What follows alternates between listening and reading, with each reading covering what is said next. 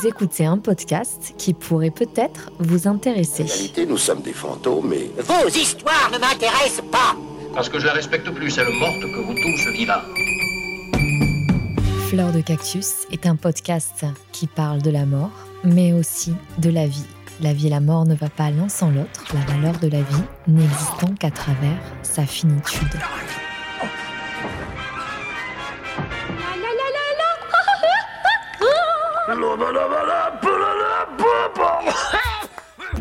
Comment l'acceptation de la mort pourrait nous permettre de mieux appréhender notre vie et plus précisément de transformer la façon dont on vit, dont on aime et dont on décide. Je suis Susanna Darcambel, créatrice de ce podcast, et je vous souhaite une très belle écoute. Vous écoutez le chapitre 4 de Fleurs de Cactus. Comme vous l'avez compris, je propose une fois sur deux un récit de vie et un chapitre avec plusieurs voix et différents éclairages. En l'occurrence, aujourd'hui, j'aimerais parler d'un moment de notre vie par lequel nous passons tous et toutes.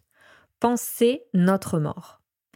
Et je crois que cet acte, le fait de considérer qu'un jour l'inévitable se produira, survient à plusieurs étapes de notre vie. Pour l'instant, parlons de ce premier moment où l'on prend conscience de notre vulnérabilité de mortel. Généralement, cela survient vers l'âge de raison, 6-7 ans, soit en regardant un film ou un dessin animé, par exemple, qui n'a jamais flippé en voyant le père de Simba mourir après avoir tenté de le sauver du passage de Gnou dans cette carrière hostile, et de réaliser qu'un jour papa ou maman va mourir. Parlons d'un deuxième cas de figure, soit à travers un événement tragique, lorsqu'un oncle ou une grand-mère, un proche, décède durant notre tendre enfance. On prend conscience alors que des êtres peuvent disparaître pour toujours. Cette prise de conscience peut aussi avoir lieu à travers la perte d'un animal domestique, du chat, du chien. Un autre cas de figure, et je vais prendre le mien, la rencontre avec euh, cette pensée, cette prise de conscience de notre mortalité, survient aussi à travers l'éducation religieuse. La première fois que j'ai pris conscience que j'étais mortelle, c'est quand j'avais 6 ans, après être sortie d'une messe célébrée à l'occasion du mercredi des cendres, une fête marquée par la chandeleur, vous savez, quand on mange des crêpes. Ah, peut-être que vous commencez à comprendre le titre de mon épisode. Bref, durant cette cérémonie, que je trouve d'ailleurs très interactive, voire ludique, le prêtre dépose un peu de cendre sur le front de chaque personne et dit Tu es poussière et tu redeviendras poussière. Une formule un peu magique, que je trouve d'ailleurs très poétique et en même temps compréhensible d'emblée, car elle renvoie au cycle de la vie. Tu nais pour mourir. Et je me souviens avoir été un peu choquée par cette révélation. J'en avais même pleuré de peur. Je restais un peu prostrée en regardant euh, les plantes qui étaient euh, dans la terre et je me disais, mais tiens, en fait, euh, je vais devenir de la terre, quoi. Et on finit par vivre plus ou moins inconsciemment avec cette idée de mortalité selon l'éducation que l'on a reçue, selon les rencontres aussi, et selon la philosophie de vie que l'on a adoptée.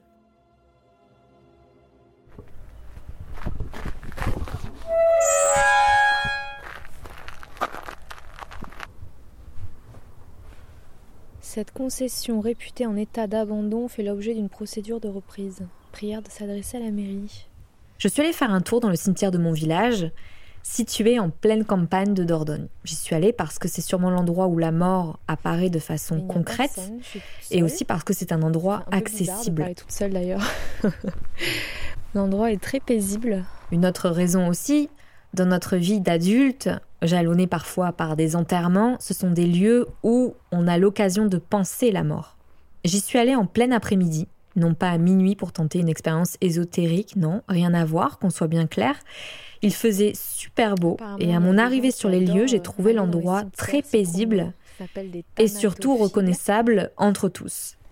Les anciens combattants à leurs camarades. Ça fait bizarre aussi de se dire qu'il y a eu des personnes euh, bah, qui ont fait la guerre, qui ont fait, euh, qui ont participé à des événements qui semblent si loin de notre chronologie actuelle.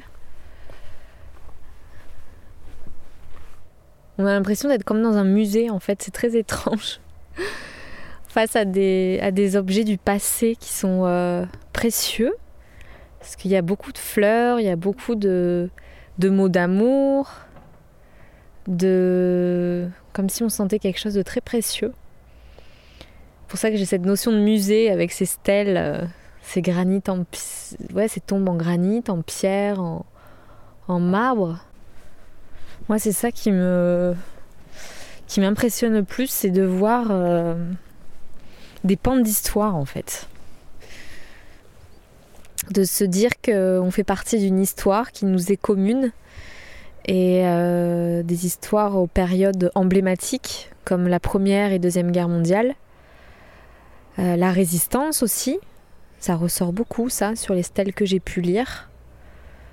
Donc c'est comme si on assistait euh, à des pans d'histoire à la fois personnelles mais aussi eh bien, euh, collectives.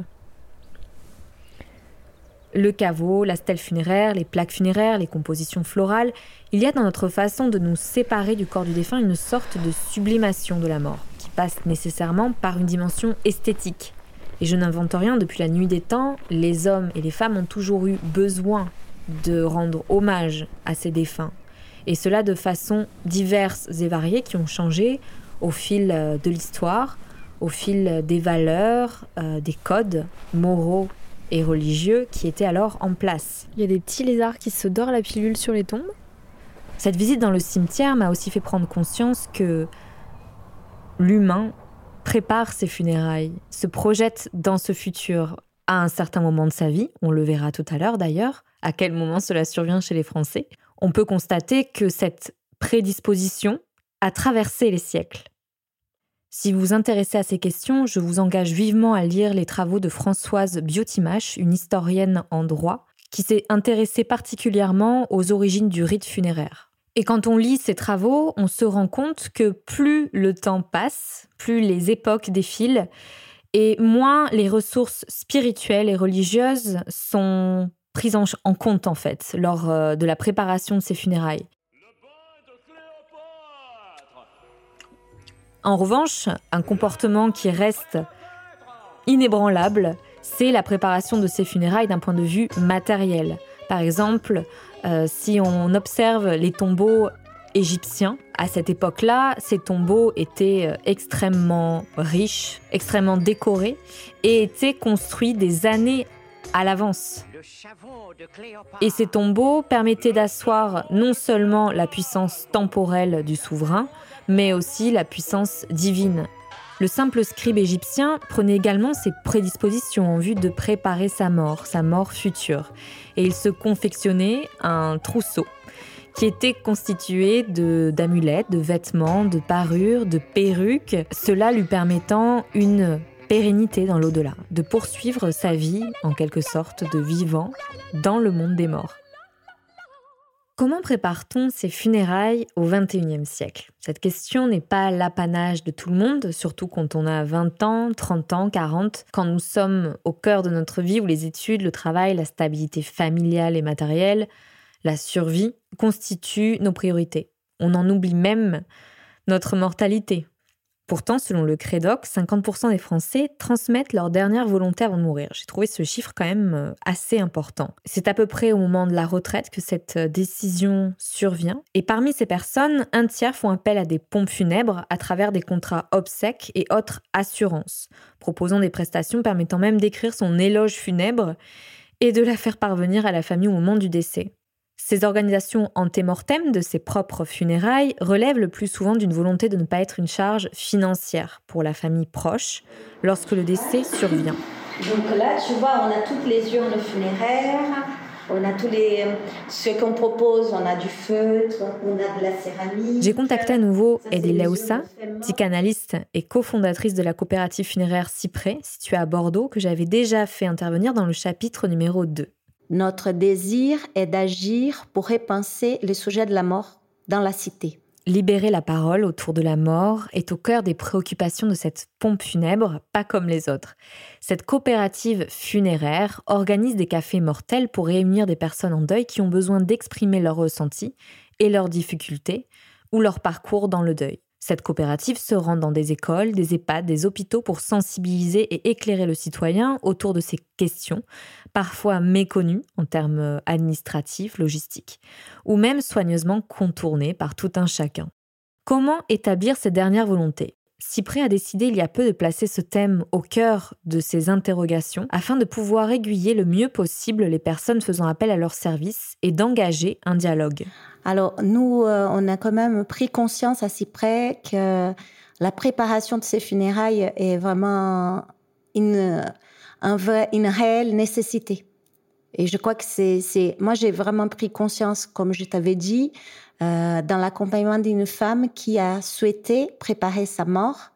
Et, pendant cinq séances, elle est venue à mon cabinet et on a parlé, on a évoqué, on a pris le temps de pleurer. Elle a pris en fait ce temps-là de vraiment de mettre des mots, de nommer les choses, de savoir ce qu'elle avait envie, quel était son désir à elle. Et puis petit à petit, elle a fait des démarches avec euh, des notaires, elle a écrit un texte, elle a préparé, elle a, elle a vraiment fait un travail intérieur assez profond pour, euh, pour nommer les choses. Et à l'issue de cinq séances, elle m'a dit, c'est bon, c'est fait. Et elle m'a dit, c'est incroyable les soulagements que j'éprouve. Et puis même mes rêves ont changé. Et quand j'ai eu ce témoignage, cette expérience, en fait, j'ai je n'avais pas du tout prévu hein, cette expérience. Ça m'est tombé dessus presque, on peut le dire. Je me suis dit, il faut vraiment qu'on fasse quelque chose pour préparer l'amont, quoi, avant la mort. Et puis parce que ça peut rassurer beaucoup de personnes. En fait, euh, je pense que pour beaucoup de personnes, le fait de ne pas savoir Hein. Elles vivent ce passage comme vraiment une angoisse très importante. Donc, elles aimeraient dire quelque chose, exprimer quelque chose. Alors, donc nous, en partant de là, on a décidé de travailler un document qui s'appelle Mes volontés funéraires. C'est un document qui euh, qu'on a construit petit à petit. Il n'est pas figé, il n'est pas terminé, il est en cours de construction. Et puis, dans ce document, on, vraiment, on va évoquer plein d'aspects différents. On va évoquer euh, les écrits, on va évoquer les choix, la législation, les financements de ces obsèques. Parce que nous, à Cyprès, on, on s'inscrit aussi dans un désir de... C'est pas qu'il y une question financière. Les pompes funèbres proposent euh, toujours euh, un contrat obsèque. Nous, euh, on ne s'inscrit pas là-dessus. On, veut vraiment accompagner les personnes. Donc, accompagner les personnes, c'est, vraiment construire avec elles leur désir, savoir, mettre des mots et, euh, et puis euh, verbaliser ces choses-là.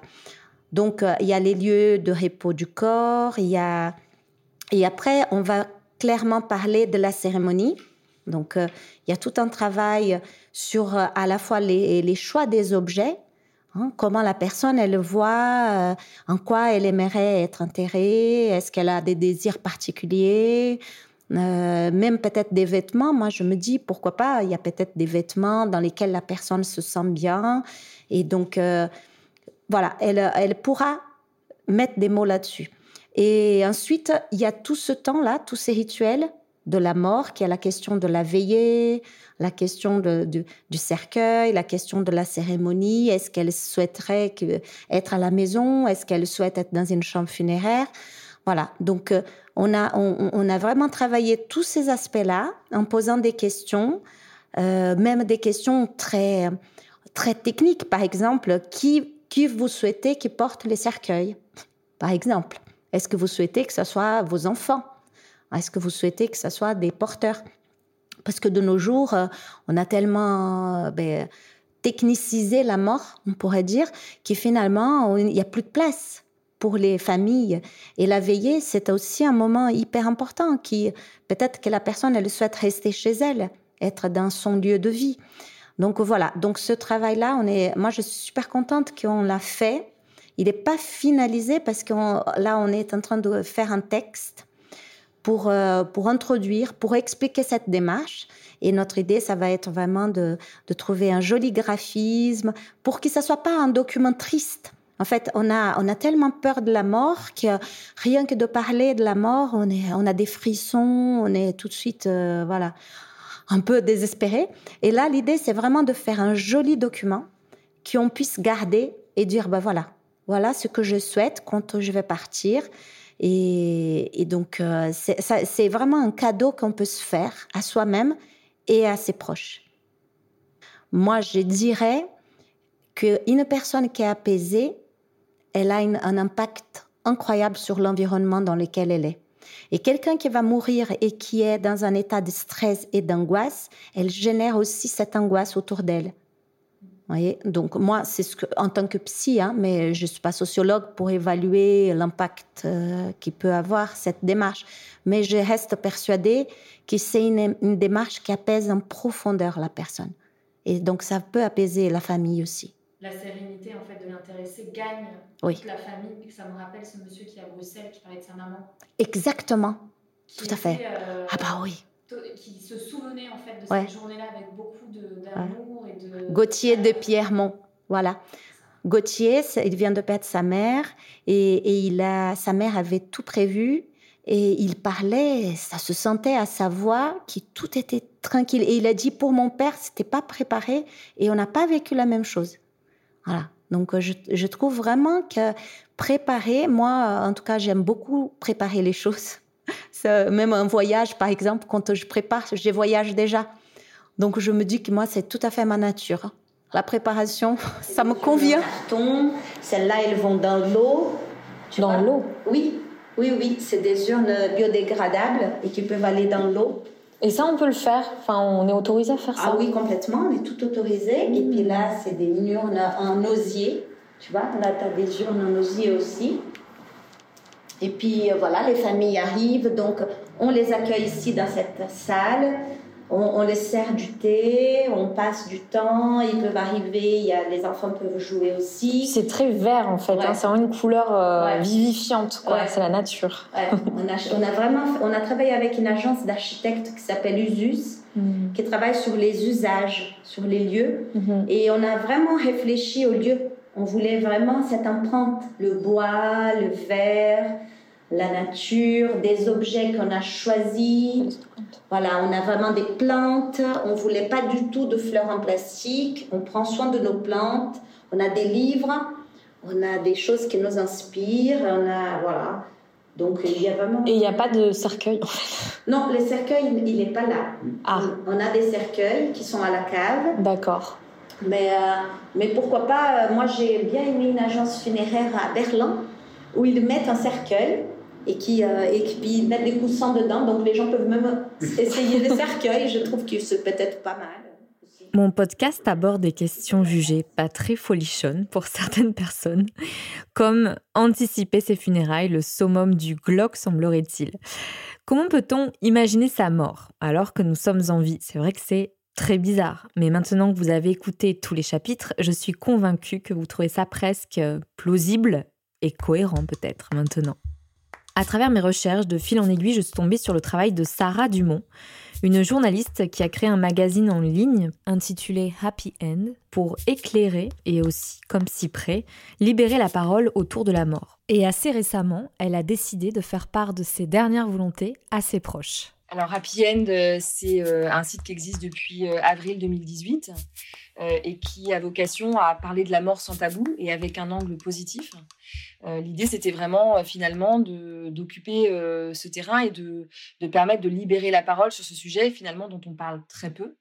et donc sur Happy End, il est question de la mort dans l'avant, comment on peut éventuellement s'y préparer, comment on peut anticiper ses obsèques, la question du temps, enfin, le, temps, le temps des funérailles, euh, comment euh, finalement réinventer des rites, est-ce qu'on peut les réinventer, euh, s'adapter et répondre en fait aux nouvelles attentes des Français, puisqu'on sait, on sait qu'aujourd'hui il y a une perte des valeurs religieuses, un recul des valeurs religieuses, et aussi une montée de la crémation, qui fait que les Français ont finalement besoin de réponses pour occuper ce temps des funérailles et créer du rituel et du sacré, euh, même quand ils sont euh, non-croyants. Euh, et on aborde aussi la question de l'après avec toutes les, le, enfin, le temps du deuil, le chemin de deuil, avec des témoignages et des, et des conseils d'experts. Et ça n'a pas été facile d'écrire mes dernières volontés, donc il m'a fallu plusieurs mois pour m'y mettre, bien que je travaille quand même sur le sujet de la mort depuis deux ans et demi, donc plus de deux ans et demi c'était pas évident. Donc j'ai conscience que c'est vraiment, euh, bah, c'est comme quand à une époque on devait prendre notre carte donneur d'organes, on a toujours cette superstition euh, de dire bah si je fais ça, il va peut-être m'arriver malheur, etc. Euh, ça c'est très fort en nous, j'ai l'impression. malgré tout, oui, je trouve que, c'est pour moi, c'est exactement la même chose que quand on organise son mariage ou son un anniversaire avec ses potes. Enfin, je veux dire, on, le fait à sa façon. Enfin, ça nous ressemble. On choisit le DJ, on choisit les amis qu'on invite, on choisit ce qu'on va manger. Je vois pas pourquoi on ne fait pas la même chose pour ses funérailles. C'est nous, c'est nous dont on parle, c'est notre dernier au revoir. Donc, j'ai envie qu'ils ont, que, mes funérailles aient mon empreinte. Euh, parce que c'est le dernier, comme vous dites, euh, c'est le dernier moment où finalement mon énergie, euh, en tout cas, va, on sera aussi, enfin, bien sûr que mon énergie restera, etc., dans l'esprit des gens, mais j'ai envie que, voilà, ça, ça soit ancré. C'est un moment dont on se souvient quand on assiste à un enterrement. Et donc, par exemple, pour moi, les choses importantes, c'est que mes amis dansent à mon enterrement, c'est que les gens ne viennent pas habillés en noir, c'est qu'il y a une musique, voilà, particulièrement qui me tient à cœur que je veux qui, passe ce jour-là. Et donc, bah, du coup, je, veux, je, veux, je, veux, effectivement plutôt reposer au pied d'un arbre. Enfin voilà, donc c'était important pour moi de, dire ça à mon, compagnon, à mes enfants, que ça soit inscrit. Après, je n'ai que 43 ans, j'espère mourir le plus tard possible. Donc voilà, je vais être amenée à le modifier. Mais voilà, c'était vraiment pour moi une façon effectivement de, de les guider dans ce moment-là. Et puis aussi de leur éviter de se poser des questions parce que ce dont on se rend pas compte, moi je parle à, des personnes qui me disent Bah oui, mais euh, ils feront bien ce qu'ils veulent, euh, moi je serai mort et je serai plus là pour savoir, etc. Mais en fait, on, oublie que choisir pour quelqu'un euh, ce genre de choses, c'est-à-dire crémation ou inhumation ou le, lieu de, lieu de, de sépulture, ouais, on se rend pas compte à quel point c'est une décision très difficile à prendre et qui suscite parfois beaucoup de culpabilité quand on n'est pas sûr d'avoir fait le bon choix. J'ai parlé à des, personnes qui souffraient vraiment euh, au plus profond de même de, de, se dire mais est-ce que c'est vraiment ce qu'il aurait voulu? Euh, je, je, pense à deux sœurs aussi sur un don d'organes euh, pour leur papa. Il y en avait une qui disait bah ouais mais en fait je suis pas sûre que mon père avait envie de donner ses organes. Enfin, vous voyez donc il y, y, a ça et puis il y a surtout aussi de penser que au sein d'une même famille, euh, quand on ne dit pas clairement les choses, quand on ne les écrit pas, euh, il y a parfois des, avis contraires qui créent du conflit. Euh, et il y a aujourd'hui beaucoup, beaucoup, beaucoup de conflits qui éclatent au moment de l'organisation des obsèques. Et ça, ça, m'est rapporté par des entreprises de pompes funèbres, mais aussi des notaires. Et, en fait, voilà, de ce fait-là, d'avoir appris tout ça, je me suis dit, mais en fait, c'est un cadeau qu'on fait à nos, à, nos, proches que de, s'emparer de ce sujet de notre vivant.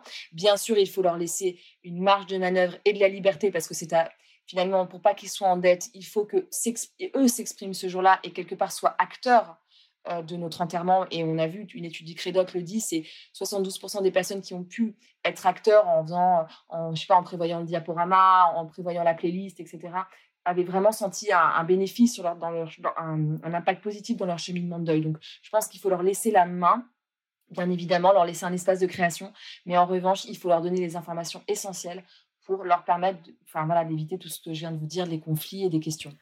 En allant sur le site de happyend.life, euh, d'ailleurs j'invite les auditeurs et auditrices à aller voir, j'ai constaté qu'il y avait un onglet où il y a écrit Notre manifeste. En quoi consiste ce manifeste? On peut même le signer d'ailleurs.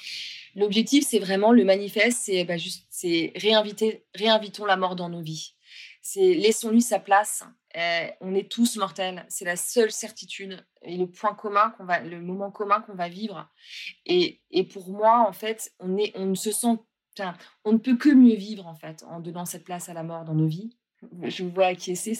Voilà, je pense qu'on partage vraiment le, même point de vue. Et, donc, ce manifeste, parce que, fait, bah, avec la création suis, ça m'a permis d'être mise en lien des personnes, d'échanger avec des personnes. Et je me suis rendu compte qu'on était très nombreux à partager cette envie.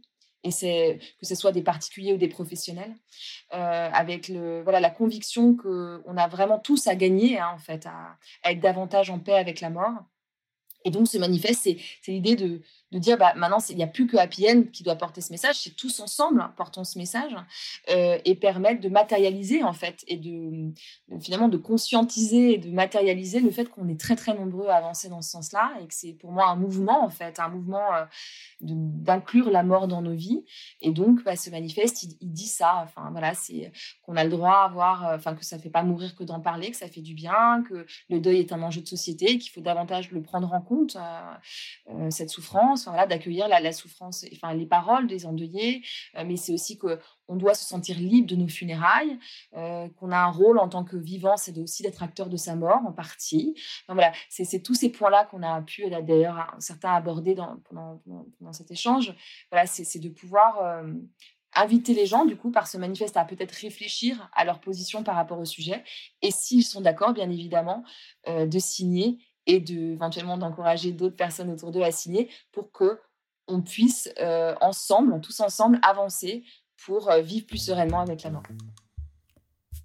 J'avais en tête d'inviter mon grand-père sur le podcast pour lui parler de ses questions autour de l'organisation de ses funérailles, mais j'étais partagée entre la pudeur et aussi la gêne, mais cette discussion avec Sarah a fini par me convaincre. J'ai donc interviewé mon grand-père, qui a 83 ans, un âge que l'on peut considérer communément avancé, et qui a quatre enfants, cinq petits-enfants et un arrière-petit-fils. Il est très pieux et prépare sa mort tant d'un point de vue spirituel que matériel. Est-ce que tu peux rapprocher un chouïa? Oui. Voilà bien. Tu peux parler, te présenter, faire un test? Oui, je m'appelle Jean-Paul. Comme toute religion monothéiste, le catholicisme considère la mort comme un passage, un passage vers la vie éternelle auprès de Dieu le Père. Et ainsi, le mortel, durant toute sa vie, va tâcher d'être en cohérence avec les valeurs bibliques pour gagner le paradis. Les valeurs bibliques qui ont été donc étayées au cours du temps à travers les enseignements de Jésus et à travers les enseignements des différents personnages qui ont construit le christianisme. Et la vie après la mort, pour tout catholique, c'est en fait la vraie vie. C'est le fait de vivre durant l'éternité auprès de Dieu. Comment tu appréhendais ce moment-là et est-ce que tu penses tu avais déjà commencé une préparation de ce moment-là? Oui, bien sûr. Bien sûr. Il faut dire d'abord que, euh, pour préciser les choses et les placer dans un contexte qui, définit ma vie, je suis catholique. Je suis né dans une famille catholique. Et je dirais que jusqu'à ma position euh, scolaire en seconde première, je ne me posais pas de, questions. Je considérais que j'étais sur un, dans un train qui me conduisait naturellement vers le bon Dieu, vers ma fin, et c'était tout. Et quand je suis arrivé en première, alors euh, j'ai réfléchi à partir de Vigny en particulier, et la mort du loup qui m'avait beaucoup euh, impressionné. Euh, gémir, pleurer, prier est également lâche. Fais énergiquement ta longue et lourde tâche dans la voie où le ciel a voulu t'appeler, puis après, comme moi, souffre et meurt sans parler. Je trouvais ça magnifique. Je trouvais ça magnifique parce que c'est le moment où on, commence à bomber le torse aussi, et donc euh, on trouve ça très beau. Quand je suis arrivé en, philo, euh, j'ai eu un professeur marxiste euh, qui euh, me titillait sur ma position de chrétien. Et il m'avait mis une fois dans mon devoir de philo, après trois mois de philo avec moi, je comprends mal que vous me parliez encore de Dieu. je pense que c'était de propos délibérés qu'il me titillait pour m'obliger à réfléchir sur ce que je croyais. Et puis, euh, les essais de Montaigne qu'on étudiait à ce moment-là, euh, une phrase m'a beaucoup frappé. Cette phrase, c'était Le premier jour de notre vie nous appelle à vivre comme à mourir. Et donc, dans la brutalité de l'expression, je me suis placé dans le temps qui euh, nous était accordé entre la naissance, premier jour de notre vie, et la mort. qu'allais-je faire de ma vie? Ça demande une réflexion sur comment on va se comporter. On va se comporter avec les autres, avec notre parentèle, et puis euh, par rapport à soi, pour faire quelque chose qui tienne le, choc face à ces réalités brutales de la vie et de la mort. On étudiait Pascal aussi. Et Pascal, dans ses pensées, nous dit euh, L'homme est un être déchu qui se souvient du ciel. J'avais trouvé ça pas mal. La finitude, la nôtre, nous sommes des êtres finis et nous avons des aspirations infinies. Tu dis l'infini, tu parles en fait de Dieu, de, Dieu et du paradis. oui, oui, Dieu, l'être, l'être avec lequel je vais, je vais, passer le reste de, de, ma vie, de façon définitive. Alors c'est là que la difficulté euh, se présente. Parce que comment un être fini peut aborder l'infini? C'est quasiment impossible. C'est quasiment impossible et à ce moment-là, je dois dire que ma foi en Jésus-Christ m'a ouvert la porte euh, qui permet de conjuguer les deux. Jésus nous apporte ce qui nous manquait, c'est que Jésus, ce n'est pas une, idée, ce n'est pas euh, une conception de l'esprit, c'est quelqu'un. Et ce quelqu'un, il nous a montré qu'il nous aimait. Et donc pour revenir à la question de la mort, c'est cette euh, religion, cette croyance en Dieu te permet d'entrevoir euh, la fin de la vie comme une éternité en fait aussi. Oui, alors l'éternité, c'est quelque chose d'inconcevable dans le temps. Par exemple, tu es venu ce matin, depuis ce matin, on pense que tu vas venir. Et donc, cela éclaire notre journée. Quand tu vas partir, quand tu partiras, c'est notre passé qui sera éclairé par ta venue. Mais le présent, qu'est-ce que c'est? C'est extrêmement difficile à, à saisir au fur et à mesure que je parle, le présent passe. Donc le présent est insaisissable.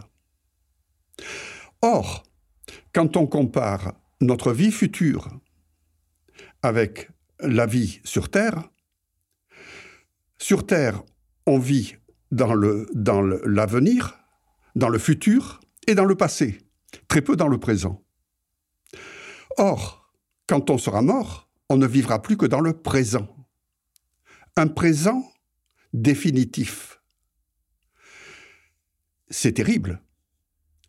Si on devait vivre dans un présent continuel sur Terre, ce serait invivable. Invivable. Or là, ce sera l'idéal de la vie.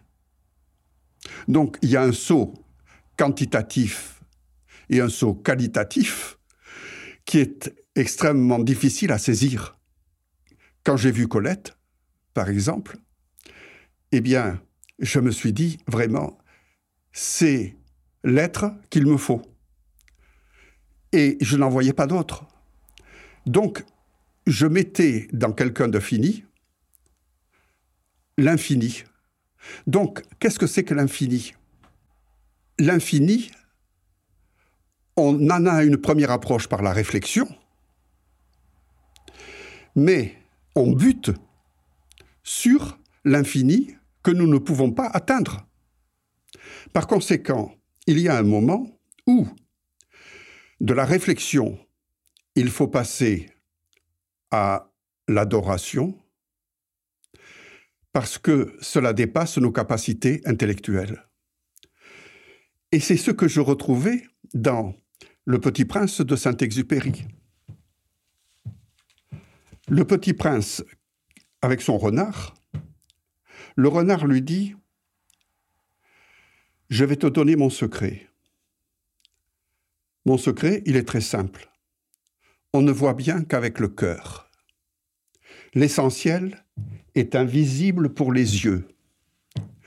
L'essentiel est impossible à atteindre par notre esprit. qui est fini. Concrètement, comment prépares-tu ce moment imminent? Oui, oui, oui. Euh, comment le prépares-tu d'un point de vue donc spirituel On, on t'a entendu par la prière, par la méditation spirituelle, mais euh, est-ce qu'il y a aussi, euh, d'un point de vue matériel, est-ce que tu prépares des choses aussi Oui, puisque j'ai préparé mon caveau. Mm. Et d'ailleurs, ça, ça a choqué Géraldine, qui a dit Jean-Paul Archambault devancé. tu es pas mort? Non, je suis pas mort, mais j'ai préparé ma maison. Mm. Et, j'ai trouvé, et j'ai trouvé pour moi que c'était très réconfortant, très rassurant aussi, parce que ce corps. De savoir où il va. Oui, où, où il va terminer, où il va se, transformer en poussière, parce que ce corps, il m'a bien servi. Euh, il m'a servi à, bien des égards, euh, euh, au plan spirituel, au, plan physiologique et au, et au, plan, et au plan sentimental à tous ces, égards-là. Donc, ce corps, je l'aime bien. Et donc, je suis content d'avoir préparé l'endroit où il reposera. Pour moi, c'est une, en quelque sorte, une petite sécurité matérielle. Voilà. Magnifique. je sais pas. Échanger avec mon grand-père sur sa mort prochaine potentielle peut paraître bizarre de l'extérieur ou même considéré comme super déprimant. Or, ce moment m'a permis de recueillir son témoignage son éclairage qui fera sans doute sens pour le reste de ma famille dans quelques années ou même à vous qui m'écoutez. C'était en quelque sorte une transmission de ces valeurs et même d'un enseignement, en l'occurrence, philosophique et religieux. J'aimerais m'arrêter un instant sur la notion de transmission, dérivée du latin mittere qui veut dire envoyer et trans qui veut dire au-delà. Lorsque l'on transmet, on considère donc que ce que l'on donne mérite d'être connu au-delà de sa personne. Le testament permet cela, c'est-à-dire que ce qui est à soi perdure dans le sein familial et connaît une certaine pérennité.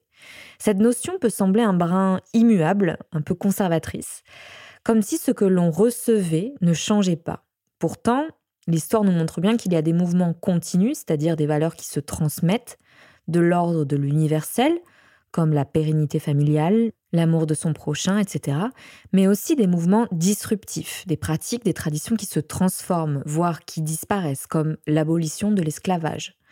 La tradition n'est jamais la même paradoxalement, comme on l'a vu avec le rite funéraire ou la forme des obsèques.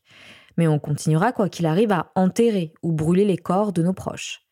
Les traditions religieuses, qui semblent inébranlables car fondées sur un dogme, elles se sont aussi enrichies par exemple à travers l'histoire de saints et de saintes. Prenons l'exemple de Jeanne d'Arc, une paysanne devenue guerrière, taxée de putain par ses réfractaires, assistant à des conseils de guerre au milieu d'hommes, n'ayant pas l'habitude de voir une femme porter l'armure, et elle a participé à la libération du siège d'Orléans, puis brûlée par le bûcher par l'évêque Cochon. Elle n'est pas devenue sainte au sein de l'Église catholique du jour au lendemain. Il a fallu attendre plusieurs siècles avant qu'elle ne soit reconnue par l'Église. Donc là où je veux en venir, c'est que la transmission est donc inhérente au phénomène qu'est la mort. On est pour mourir, mais avant pour recevoir et ensuite donner à la prochaine génération. On reçoit un héritage constitué de valeurs, de modes de pensée dans un certain environnement, une certaine période, selon certaines modalités sociétales, religieuses, culturelles. Et on transforme cet héritage. Il n'y a donc jamais de fin en soi. Il y a en nous de l'infini, au-delà de notre potentiel à aimer ou de notre potentiel à recevoir. J'y reviendrai dans un autre chapitre. Au-delà de nos croyances religieuses aussi.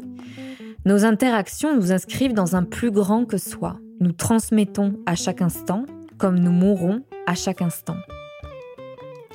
Alors oui, nous pouvons penser la mort concrètement en voulant préparer ses funérailles, mais finalement, on pense la mort à chaque instant, de manière inconsciente. Et je pense que nous sommes mus par cette force-là au moment de notre naissance. Et parce que on voit que la vie mène à cela.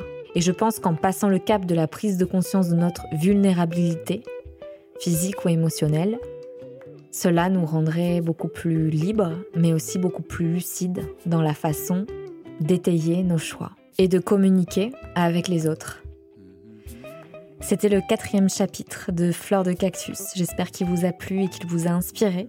Si c'est le cas, n'hésitez pas à commenter l'épisode sur Apple Podcasts où vous retrouverez toute la série. Fleur de Cactus est disponible sur Deezer, Spotify, Google Podcast et Ocha pour les personnes qui n'ont pas de compte associé à ces plateformes. Je suis aussi très friande de vos commentaires, de vos retours. N'hésitez pas aussi à me partager des thèmes associés à la mort, au deuil, qui vous inspireraient, qui vous feraient plaisir d'écouter. Et pour ce faire, contactez-moi via mon compte Susanna Darcambel sur Instagram. Merci pour votre écoute et je vous dis à très bientôt.